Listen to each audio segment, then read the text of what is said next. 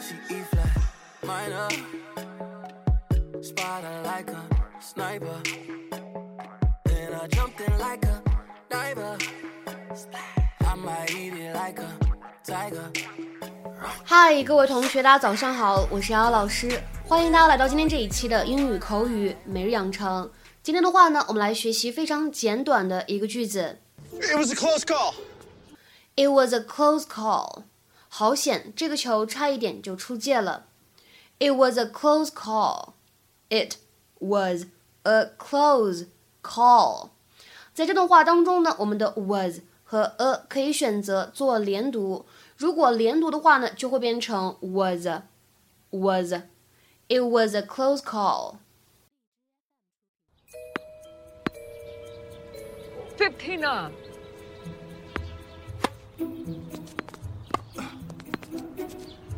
Oh, was that in? Nice try. Gotta listen, you're deaf, not blind. It was a close call. That's telling. Waiting for my moment. You think her tennis stinks? You should try her cooking. P30.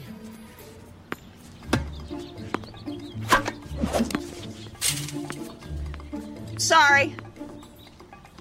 I should have mentioned that my tennis is much better than my cooking.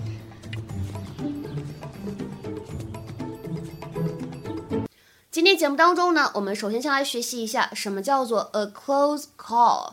其实这样一个短语呢，我们之前在节目当中已经讲过，当时是在第三百零五期节目当中，大家呢也可以往前翻复习一下。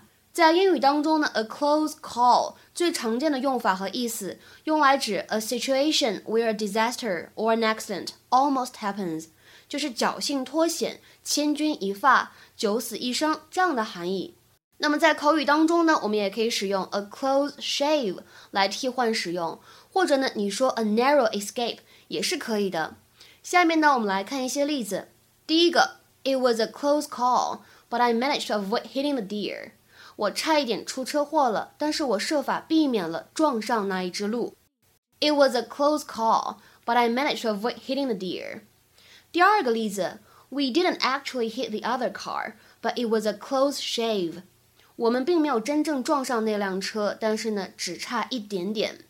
We didn't actually hit the other car, but it was a close shave. 再比如说，Getting to the airport on time was a close call.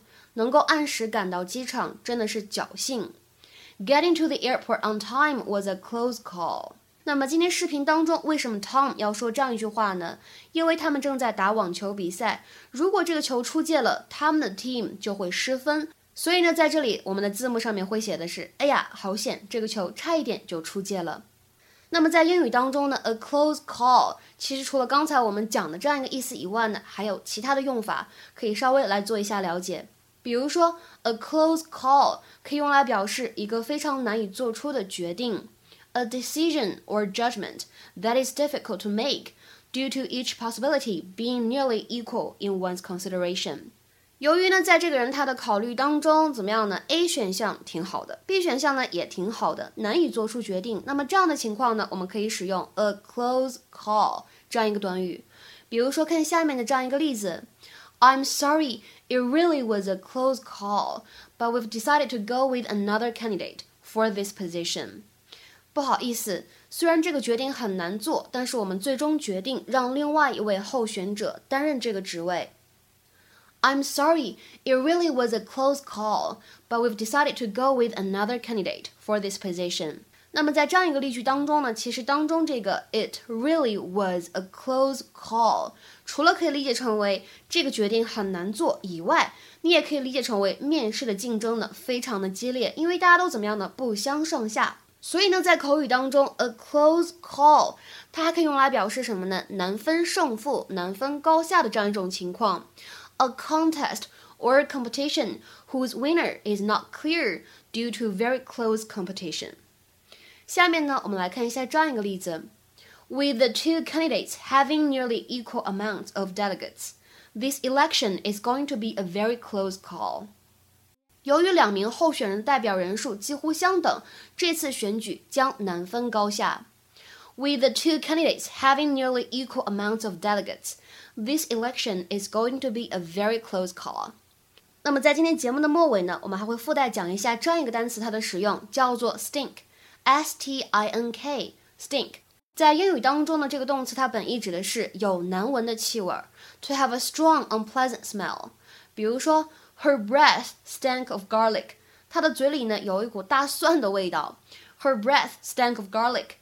那么在英语当中呢，尤其是口语里面，我们的这个 stink，它呢经常用来指让别人觉得很糟糕、很差劲这样的意思，to seem very bad, unpleasant or dishonest。